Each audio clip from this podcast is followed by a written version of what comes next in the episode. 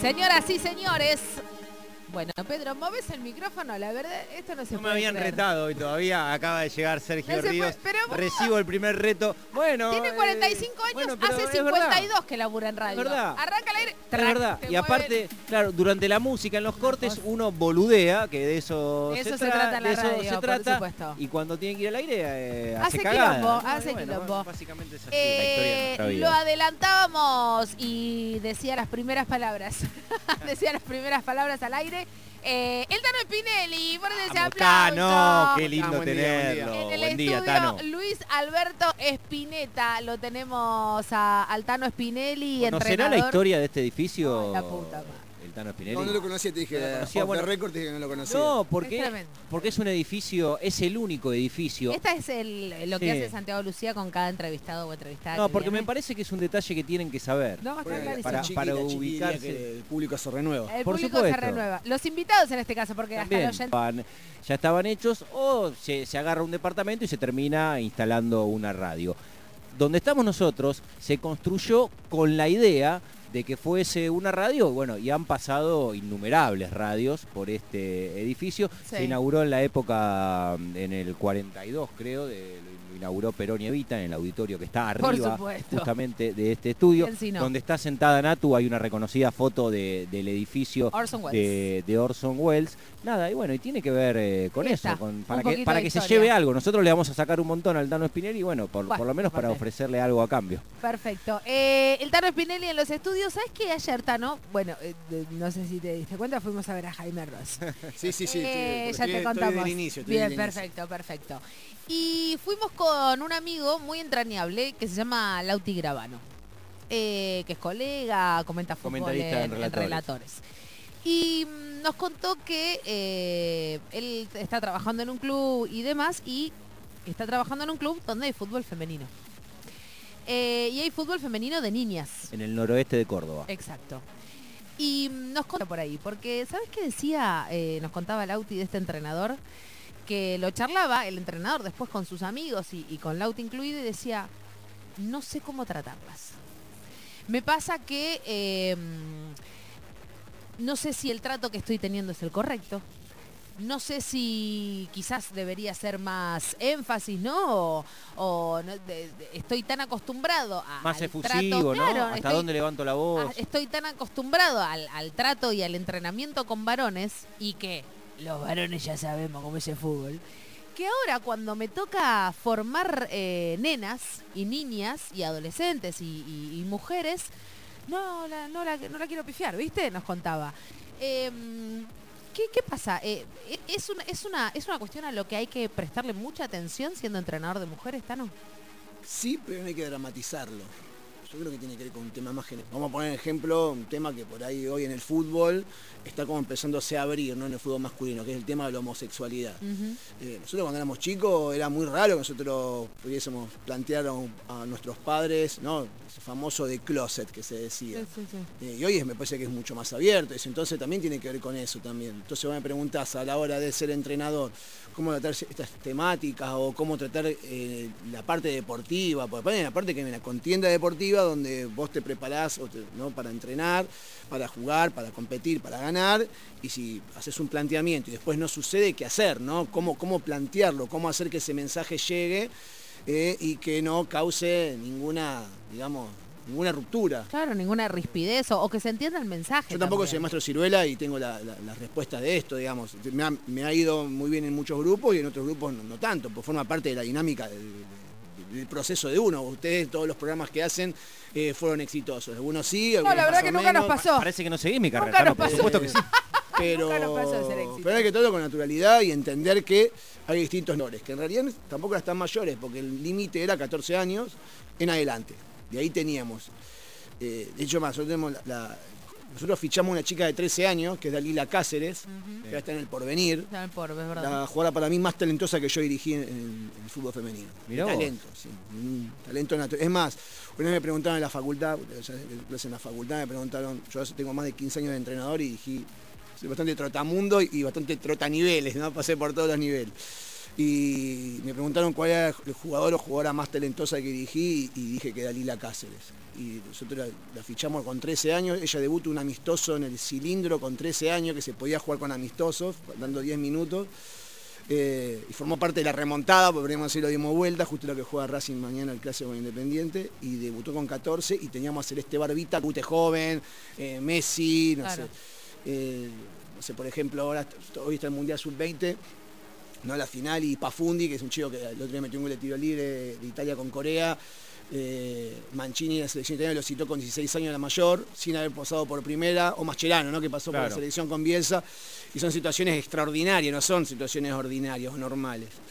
Eh, no, para mí no es lo mismo trabajar con primera, con juveniles. Yo pasé por primera, armamos la reserva, armamos la sub-16, que nos fuimos a Paraguay, que jugamos la, la que es la Copa Libertadores de la Liga de Desarrollo. Claro. Sub-14, y justo cuando me estaba yendo estábamos armando lo que era la escuelita, que era sub-12 para abajo.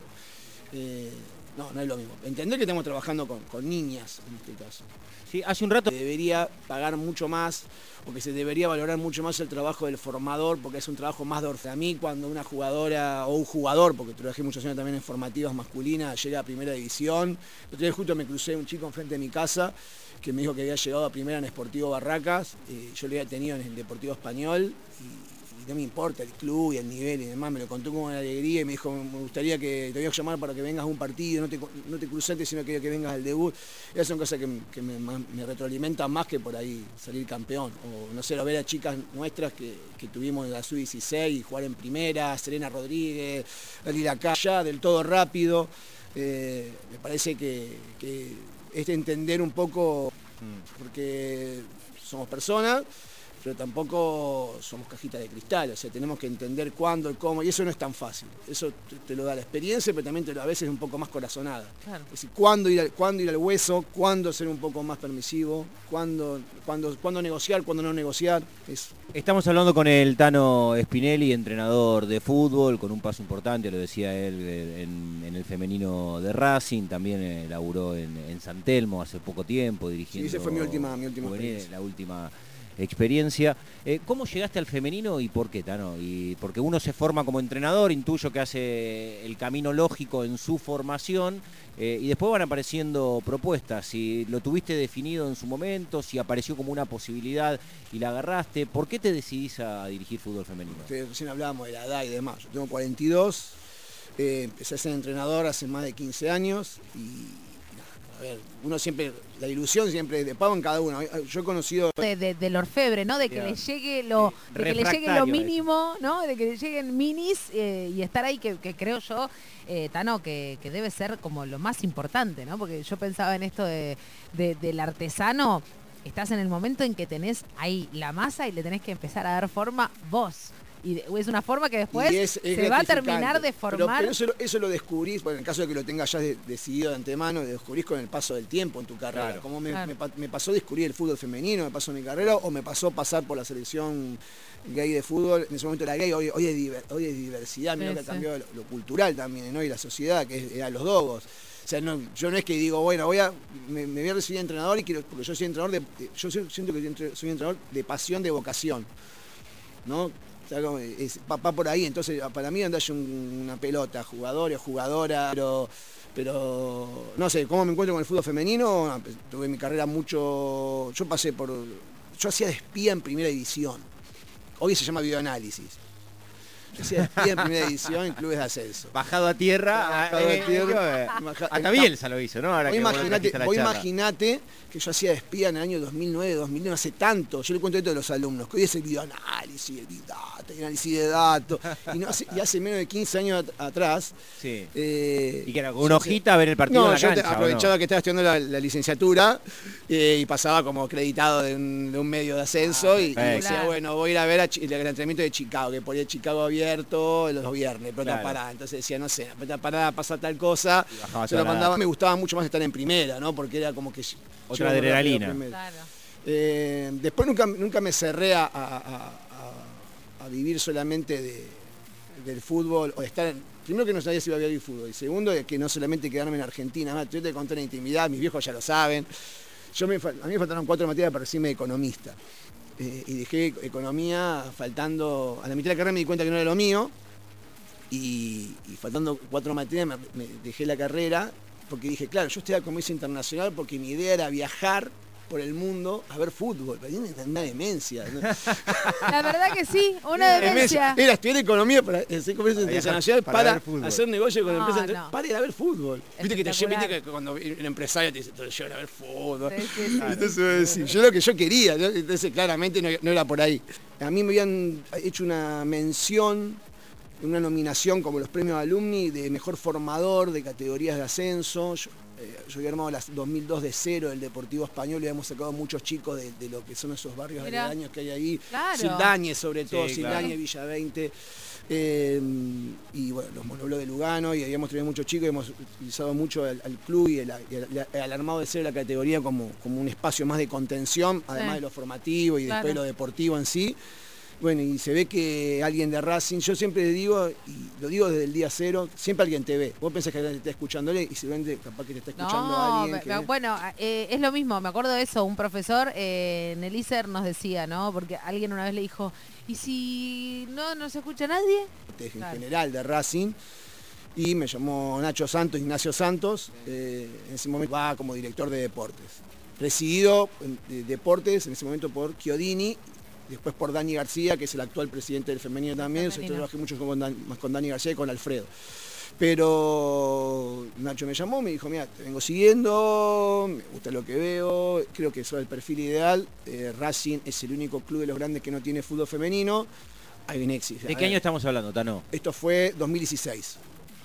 Eh, y Muy cerca, o sea, hace muy poco tiempo. sí, 2016. Racing no tenía, había, había pasado por muchos procesos. pero Claro. Claro, claro. ¿no? Esto estaba desarmado.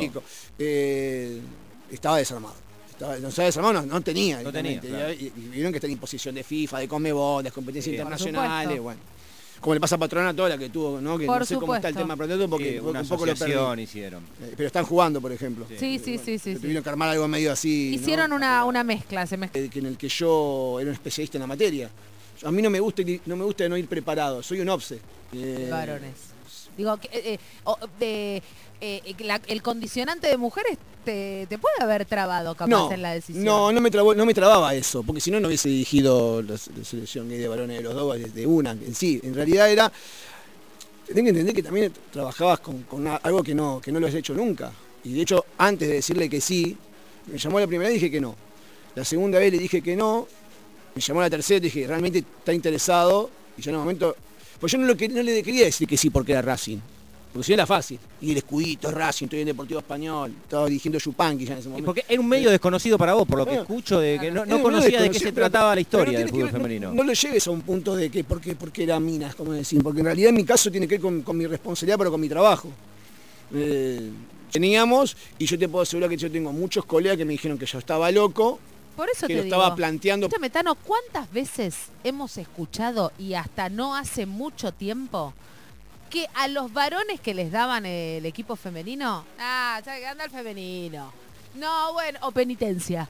O, o- o- o lugares de, no, bueno, anda, vos después te mandaste esta, ahora anda y dirigís al femenino. Pero por eso te digo, porque también me parece que eso ha ido cambiando en el buen sentido. De que claro que hoy sí. se ha empezado a jerarquizar muchísimo de, hoy hay entrenadores que quieren agarrar el femenino. Hoy hay, hoy hay varones, y por- supuesto muchísimas más mujeres, ¿no? Pero que quieren sentarse posta y decir, voy a agarrar esto. actividad. Eh, no, en el caso mío tiene que ver con un tema de responsabilidad con mi profesión. Entonces cuando le dije que sí, le dije que ahí miré partidos, era muy difícil, estaba la plataforma de, de, de- de Taste Play, que pasaba algunos partidos. Facilísimo Eh, sí, en ese momento creo que relataba Maxi Marazo, algunos chicos, estaba el Andrés Pérez, que era de solo fútbol femenino, que por ahí los contrataban, ¿no? medio freelance para que hagan los Sí. partidos. Eh, sea casualidad que no sé por qué yo estaba en español y la UAI hacía local en Deportivo Español y venía, iba a ver a la UAI, entonces ya, me- porque ya teníamos la jornada infantil y después jugaba a la UAI y me quedaba a verlo. Vas a ver todo, Eh, claro. Me contacté con, con, con médicos, por ejemplo, yo me entero en el femenino, de no que no lo sabía, eh, que Pérez, que por ejemplo, que, que menstruan y no sé, tienen que quedan en cama un día o no se pueden meter al agua. Porque vos decís, bueno, encontré el equipo, el domingo vamos a jugar así, así, así, así, y, y la jugadora menstruó al día siguiente y el domingo te viene chatrizas y vos decís, ¿qué pasó? Rota. Claro, me pasó esto y, y por, por qué me ha pasado. te decía el nombre, qué qué partido fue y nada, pero No, me ha no, pasado no, y me ha pasado en más de una oportunidad. Por supuesto. Y me ha pas- Y después me ha pasado de jugadoras que lo, lo han tenido y, y no, y no, no nos hemos dado ni cuenta porque ni lo No, planteó porque y lo vive con naturalidad. claro, Entonces era eso, era eso, era el tema de, de- de- de la sexualidad, era el tema de que, por ejemplo, yo nunca había trabajado en el fútbol con parejas dentro de un plantel, Claro. con la dinámica que se genera en la plantel. A ver, ustedes son pareja, están casados, Sí, yo estoy claro. casado, No estamos estoy casados yo estoy en pareja, o sea, un día estás bien, un día estás mal, o sea, eh, ¿cómo, ¿qué hacer con la pareja cuando trabajás? Yo nunca eh, estuve en pareja con alguien que, que fuese de mi, de- de mi trabajo, ¿no? Claro, entonces, claro, claro. ¿qué hago yo? Porque no, no todas las parejas manejan el mismo código, ese, ese lo, lo llevo, entonces mi- Sí. mi, mi- mi temor no era el tema ese, sino de que yo siempre decía, no, yo no tengo, de hecho yo tuve pareja, mi- la pare- nosotros, eh, a ver, Florencia Romero, la capitana de Racing, y, y vino su pareja, que era Pipiaza en ese momento, y, y fueron pareja muchos años y convivimos con la pareja, en tanto y en cuanto no, no, no, no, No rompa la, dinámica del grupo, y si rompiese o, o- o generaría un malestar, se plantea, puertas adentro, y nada, me parecía tan grave. Pero era algo que lo tiene que saber, yo no lo sabía. totalmente. Era eso, eh, Claro. voy a preguntar el por qué, por qué el no de, por qué el no de entrada o por qué no fue el sí de entrada como si hubiese sido la primera masculino. Porque yo la primera masculino, yo ya había estado en el ascenso. Y si, Ah, No, porque me quiero formar antes. Eso porque sí, claro. quiero saber con qué carajo me voy a encontrar en un vestuario con 22 minas. A un chabón que diga sí y después no haga, y haga cualquiera. ¿Entendés a lo que voy? Digo, entonces, eh, sí, no aceptaste en la primera vez porque eran minas. Y está bien. Y está bien, boludo, porque después lo que decidiste fue formarte. Fue interesarte en esto. ¿Qué pasa con el ciclo menstrual? ¿Qué pasa si tengo parejas? Necesito ver cómo se juega el fútbol femenino porque no hay, porque en el 2016, boludo, ¿cómo hacía para ver fútbol femenino? No, no había y además, había. y, y bueno, y eso fue uno de los motivos también por qué, por qué armé lo que armé con, con- con las inferiores. Cuando nosotros Claro. se vienen a probar chicas, nosotros empezamos la actividad, me acuerdo porque se cumpleaños mi madre además, el 23 de febrero.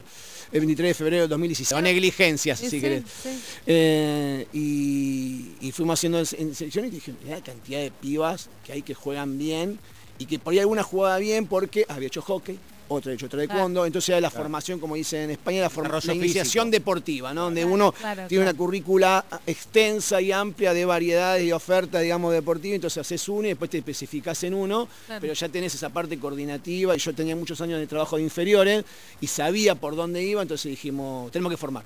Y nosotros acá en Argentina habíamos dado cuenta que habían dos clubes que formaban nada más, o que trabajaban con inferiores, que eran Platense y River. Entonces dijimos, tenemos que, y, y yo me puse, yo también soy mu- como muy obse, muy competitivo, eh, tenemos, que, tenemos que hacerlo, Generemos formativas. y, y quiero que seamos los mejores. ¿Y tuviste respuesta favorable por parte del club en ese sentido? En cuanto a condiciones, en poder proyectar, Yo planificar. lo hago igual. Yo respondí bastante con eso. Sí, bueno, pero me imagino que hay cuestiones que están vinculadas hasta la infraestructura, estructuralmente. a los materiales, a- no solo a, a las horas de laburo. cosa que, me decía poner, Manguera, el canchero del club, que Sí. tiene un gran aprecio y un gran cariño, una de las gran- grandes personas que tiene el club, decía, un día te vamos a hacer un cuartito acá para que te quedes ahí bien el Tita. Yo vivía en el Tita.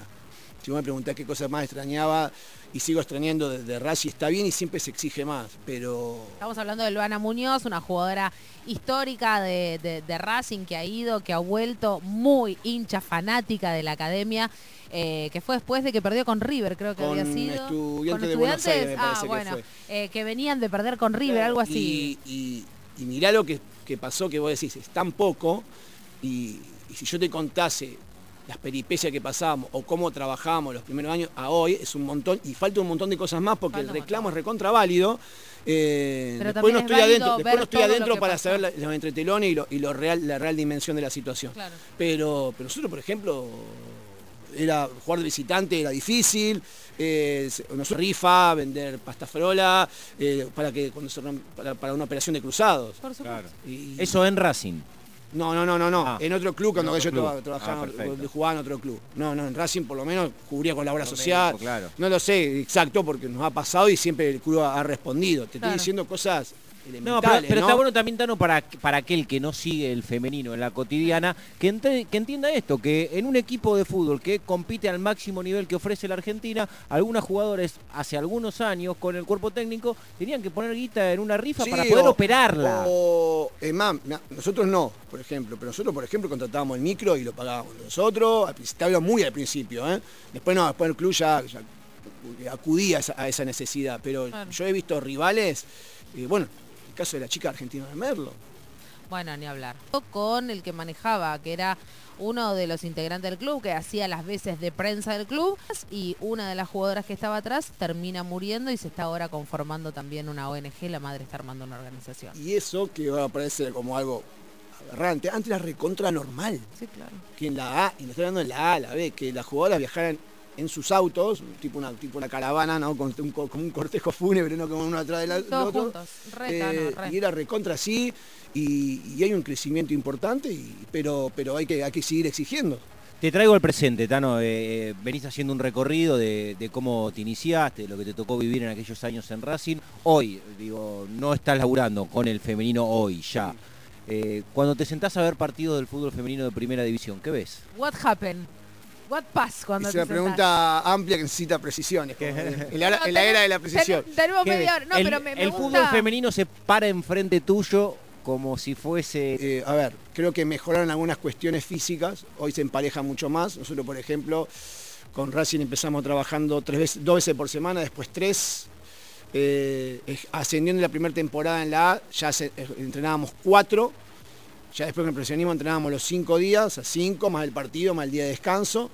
Eh, y, nosotros, y por ahí enfrentabas a excursionistas y entrenaba en una playa de estacionamiento dos veces por semana, entonces ya había, entre que vos tenías por ahí más cantidad de contratos, mejor, mejor estructura, eh, más cantidad de días entrenando, es como que ya habían, todo eso era muy dispar, por eso también se daban estos, 10 yo sé, me acuerdo un 24 a 0 de la Guaya al porvenir una vez, que también viajaron en auto y se perdieron y fueron ocho, o sea, y que no esté Maca eh, jugando en el fútbol femenino y la historia la escuché como desencantada, me da mucha tristeza. Sobre todo porque tengo, más allá de porque por ahí no soy objetivo, porque tengo un cariño especial por Maca, eh, que trasciende lo futbolístico y tiene que ver más con el tema de, de- de lo romántico de la lucha y, y demás.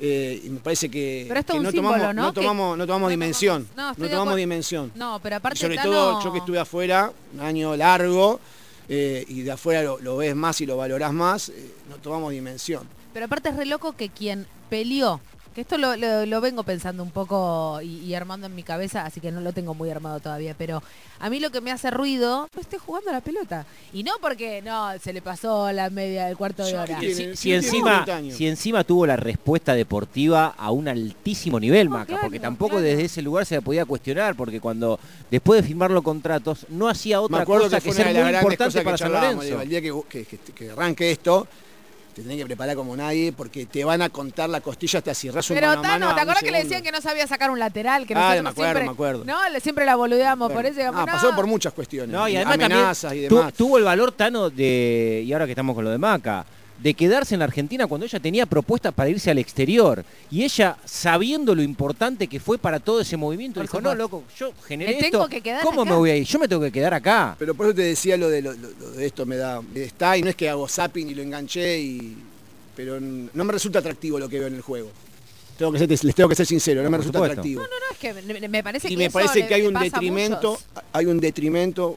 Es muy loco porque es muy contradictorio. Hay un gran avance en un montón de cuestiones, y hasta se empareja mucho en lo físico, pero creo que se emparejó para abajo, no se emparejó para Entiendo que hay un montón de cuestiones. Entiendo que está el tema de que muchas, las mejores estén, Se van, Las claro. que se destacan, no sé si Las las mejores. mejores no- empiezan ahí. No me gusta decir las mejores, porque ¿viste? tiene que ver con las, que se las destacan. que se destacan se empiezan ahí, pero iba a pasar. Y sí.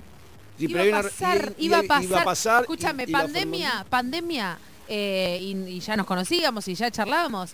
Y no me voy a olvidar más que hicimos varios programas y, y hablando con varios representantes también. Argentina se está convirtiendo en un país exportador de jugadoras. Cuando no les importa retener a las buenas. ¿Se entiende? Quizás hoy la importancia está en la cantera, Mira, yo te voy a en decir una cosa con eso, porque a mí se me van dos jugadoras eh, que hicieron desastres en el buen sentido de la palabra, futbolísticamente, que fueron Mili Menéndez y Belén Spenny, se van en el mismo mercado de pases. Sí, Claro. claro. La que nosotros sabíamos que si iba a ir a Mili, que si iba a ir al Granada, que ya lo sabíamos de antemano, eh, la que no teníamos los planes era Belén Spenny, que se iba. Nada más que, bueno, tuvo un gran rendimiento. Y a mí Belén me llama y le dije, ¿quién te llamó? Me dijo, el colerense para vivir en Mallorca. 25 años en ese momento. ¿Cómo le, yo Claro, ¿cómo le yo pará- mismo le dije, no te retengo. Racing iba a hacer un contrato, unas, unas, co- Andate ya. unas condiciones 200% mejor a las que a, a- las que había jugado el primer Claro, torneo. claro. Eh, y, y, y se- y le dije, andá. A veces no, es- no, no- no- no- jugadores de- es. Antes el jugador estaba preso al club. Sí. Si vos te has encontrado por cuatro años y el club te quería, otro club te quería comprar, por más que vos dijeras, dijeses que sí, el club decía que no. Ahora el club puede decir que no, decir no, no. Yo tengo un- a través de la ley vos, año 95, cuando yo puedo, soy un libre trabajador que puedo expresarme con, con- con mis derechos y decir, yo estoy contento acá, pero a mí viene un club, que más- paguemos la rescisión, paguemos la, pero me quiero ir. ¿cómo lo retengo? ¿Cómo lo retenés? No retenés. No, algo- me, algo- pongo en el lugar también, hay que ser empático, Total. Si a mí me pasase, si a mí me pasase, a mí me ha pasado, por ejemplo, estando en Racing, tener ofrecimientos de, de- de otros clubes. Eh, y un club que, de un país que ustedes ya saben que yo amo, pues mis padres son de allá y prácticamente soy italiano. Y un club italiano me llamó, después no se hizo nada. Y yo estaba en Racing y obviamente que iba, me, me costaba, Racing era mi criatura, lo había armado de cero. Y, y me tembló las piernas y, y le hubiese dicho que sí. Porque era Italia, era volver a... eh, volver al Sion, como dice, volver a nuestro Sion sería este caso. Eh, espectacular, qué espectacular. para mí hay que ser sincero con eso y no se puede. Pero siento que no puedo criticar. Claro. Viste que con el fútbol femenino todavía está como encapsulado la- la- si la crítica va Sí. o no va. Se toma para destruir la disciplina. Claro, entonces no, para- no, no, no, porque yo quiero decir que se juega mal. ¿Puedo decirlo? Por ¿Por supuesto. qué no lo vas a decir? Si vos lo fundamentó, Por lo que sea fundamentado, Pero eh, si no hablaría mal de ese periodista. pero, pero no me gusta lo que veo, sinceramente. Me gustaba más cuando competíamos el Racing del Tolo Spinelli, el Aguay de Portanova, el Boca de Meloni. eh, no sé, me gustaba más. O sea, veo los equipos que juegan mucho juego directo, pero ya ahí tiene que ver con lo subjetivo. Claro, con Sí, el claro. planteo de Eh, juego. A mí no me molesta que vos juegues a una cosa que a mí no me gusta. Si no entramos otra vez la de Menotti, la de Bilardo, el fútbol del bien, el fútbol del mal, la segunda pelota, el juego, No, el no, juego no, de posesión. cada uno tiene sus herramientas y trata Lo que de. veo es que no veo ganar. planes de juegos concretos. Claro. No veo planes de juego. Como vos me preguntabas cómo Los juega. 90 minutos, una identidad de juego. Hay una Y realidad. Vos los empezás a ver y decís, bueno, ya sabés que van a jugar, eh, a, no sé, eh, al primer tiempo Sí. de una manera, Pasa sabés que... que- con lo físico llegando a la segunda parte del segundo tiempo, sabés que les podés ir por la izquierda o por la derecha, sabés que en la mitad de campo van a estar bien, digamos, ahí son muy pocos. Que lo que dice pocos. Natu eh, es algo fundante para un equipo, ¿no? Saber cuál es el norte, por lo menos eh, entenderlo, decir, nosotros vamos para allá. Y que eso quede claro. Después te puede salir bien, mal, regular, más o menos, tarde buenas, tardes pésimas, pero vos sabés cuál es el norte. Y eso eh, me parece lo difuso. Sí, a ver, después tenemos un montón de cuestiones a analizar. Nosotros tenemos una chica que vino libre de Japón y me pidieron, y es una jugada que es revelación. También habla un poco de- de- del nivel de, de nuestro fútbol. Y de cómo Pero- la vio también Scurso. jugadora que Sí, voy a decir, llegó una jugadora que tiene una experiencia internacional, de los, los 300 partidos en la liga, eh, pero sí, no me gusta lo que veo, pero ve- veo que es un fútbol más parejo, más entretenido, menos goleadas, y eso está bueno, eh, pero... Pero pero- todavía le falta espectáculo. Viste decís. que una vez charlábamos con vos hace muchos años, y hablábamos de no copiar cosas del masculino, Sí, sí. bueno, estamos copiando muchas cosas y algunas cosas que son malas en el masculino, que es la inmediatez, ¿no? El que si pierdo tres partidos me echan, Claro. el que tengo que ganar para salvar mi pellejo, entonces por ahí capaz que yo tengo otra idea de juego, ¿no? Eh, aparte Tano, y ahora nos, vamos a ir a un temita, pero también eh, le piden respeto. Entonces digo, cuando eh, hablamos de profesionalismo, que acá hacemos hincapié en que tenemos que hablar hasta por una responsabilidad nuestra como periodistas, hoy tenemos que seguir hablando del semiprofesionalismo, porque todavía le siguen pasando cosas al fútbol femenino que hablan claramente de que no es profesional, y entonces después no pidas en los 90 minutos cosas que desde el club no das, porque es muy difícil entonces, ¿se entiende? Digo, ah, no, no hay una balanza que logre una, una armonía. 15 minutos para llegar a las 2 de la tarde, nos vamos a un temita, Sergio Ríos, ¿qué tiene ahí en Gatera? Ponga nomás para acompañar los últimos minutos en la 93.7 hasta las 2 de la tarde. Vamos.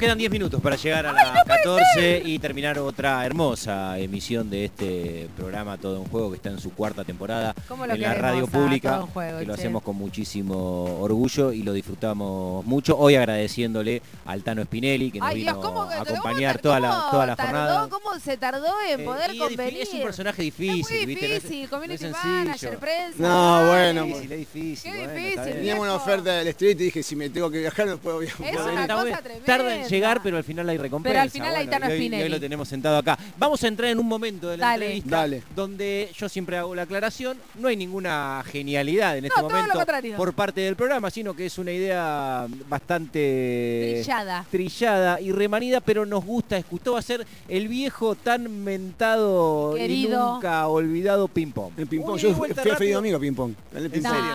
Gané el ping pong. Y de a 42. Fue ping pong. ¿Y ganaste el ping pong de preguntas y Eh, respuestas? Era, era muy nerd en el colegio, lo admito, cuento te cuento en la intimidad. Era re nerd. Re nerd. Re Re nerd. nerd, Mejor perfecto. obsesivo, promedio, mejor- estudiante obsesivo. Re nerd, mal, mal, mal, mal, mal. Bueno, este lo que tiene este ping-pong de, de- de lindo, cualquiera, es que no es que tenés que responder una palabra. Nosotros te preguntamos, y vos si te querés extender, extendete, si decís Es paso, un intercambio rápido. ¿Puedo pasar? podés pasar, por ¿Cuántos supuesto. pasos tengo? Podés hacer ¿Cuánto, lo que quieras. general, ¿cuánto, No, cuánto, no, cuánto no, puedo no. tachar? No, no sea boludo que sos el invitado. Ah, no. Bueno, eh, empiezo Bien. yo. Bueno, cómo Dale. no. Si no hubiese sido entrenador, Sociólogo. me El- gusta porque estudió eh, economía, le quedaron economía, cuatro sí, materias de economía. y elige otra carrera. ¿Sociólogo o director de cine? Mirá Ah, qué nada bien. que ver con lo que habías estudiado. Hermoso. Eh, un gol que recuerdes por algo, por lo que Como te técnico. surja, Lo que- lo que, que sea, quieras. lo que sea. No, me Un gol decime que recuerdes. el que hice en la plaza jugando con mis primos cuando Claro. tenía 8 No, años. muy, el, gol muy malo jugando al fútbol. el gol que Eh, recuerdes. Yo te digo, que- el gol en tu vida, Tano, Spinelli, el gol. Espada, Brisa Campos hace, que ahora están, están mal también, Sí, Kirkara. exacto. Estuvo, Eh, eh, no sé si sigue acá en Buenos Aires, había venido. Andaba por acá, sí. Sí. Eh, en la última jugada, un amistoso que eh, se jugaba en conmemoración por el 25 de noviembre, eh, por el- la, la igualdad de género. El día sí, de la sí. violencia contra las mujeres, Claro, claro. Nosotros habíamos perdido 4-0 con Independiente, un mes antes por el torneo, un partido que nos dolió mucho, y jugábamos con Independiente un clásico al mes, nos jugábamos, nos poníamos bastante. Claro. Eh, la actividad recién tenía un par de meses de, de- de- de competencia y, y ese gol fue, fue tremendo. Si buscan los videos, las- eh, me acuerdo que la Torito Espinazo, el que era futsal, que Sí, en ese claro. momento estaba en 11, se cruzó toda la cancha, eh, fue, fue maravilloso. Eh, ¿Tu canción preferida, Tano? Marionetas de Fan People, un disco que me marcó en mi vida, que es el disco Anestesia de Fan People, eh, que me marcó toda mi adolescencia, mi infancia. Descalificador, patada más descalificadora que recuerdes, visto lo que sea. Minuto de juego clásico Independiente Racing, el primero del profesionalismo, minuto de juego. Eh, Como los clásicos. Mariana Laviña, Hacha, fanática termo de Racing, eh, se cruzó toda la cancha para jugar Yanina, Yanina Valenzuela, empieza a gambetear gente en la central, que no sé si están en comunicación, no sé, empezó a gambetear gente y se cruzó toda la cancha, le metió una plancha, de era roja directa, pero roja no, directa, no, presa, no, todo, y dijo, no. levantate que no te hice nada, a, a lo- a los perfumes. A los perfumes. Sos un inconsciente, mira la patada que pegó, nos puede dejar un minuto. Sí. O sea, fue, fue, Bueno. fue, porque aparte fue una imprudencia total a los, no sé, no, creo que vamos un minuto de juego con toda Ay, la no, furia. ¿Cuál es tu emoji eh, preferido del celu, Tano? El que tenía el ojo y el pulgar. ¿Cancha preferida? Una de, de- de- la, la de Racing, eh, pero ahí no me acuerdo. Es la de muchacho, claro, la de muchacho de Racing. Chacho traigan Ah, vino. traigan juega vino, juega la claro. Después hay algunas que están. pero el que hizo la canción, Fernando... El profe, sí. Bueno, eh, bueno el profe de de es Racing, hincha de de Racing y por eso hizo Sí, después el- yo soy un hincha del Club Italia, que es la Salernitana, somos, somos Salerno, estamos en primera división, eh, que tiene varias canchas lindas que son de San Lorenzo también, tenemos Despacito, tenemos un par. Eh, ¿Mejor compañero o compañera? De la facultad, de la vida, del De la, vi- fútbol. de la- lo de que lo que se te hace, de lo que Abierto. se Mejor te... com- el mejor compañero en tu vida, en el fútbol, donde quieras. Te decimos compañero, ¿vos en qué? que me dijo, ¿te ves dentro de 10 años en una oficina? Yo te veo en el fútbol, dejate hinchar las pelotas, me dijo. Y habla muy poco. Hermoso. y bueno, por eso habla poco, porque dice lo que Habla poco y decir. justo y necesario. Eh, máxima alegría en el fútbol. Uh, cuando Italia fue campeón del mundo en 2006, Maradona, dos puntos. el más grande, Messi, dos puntos. el mejor de su época. Scaloni, un gran gestor de recursos. Menotti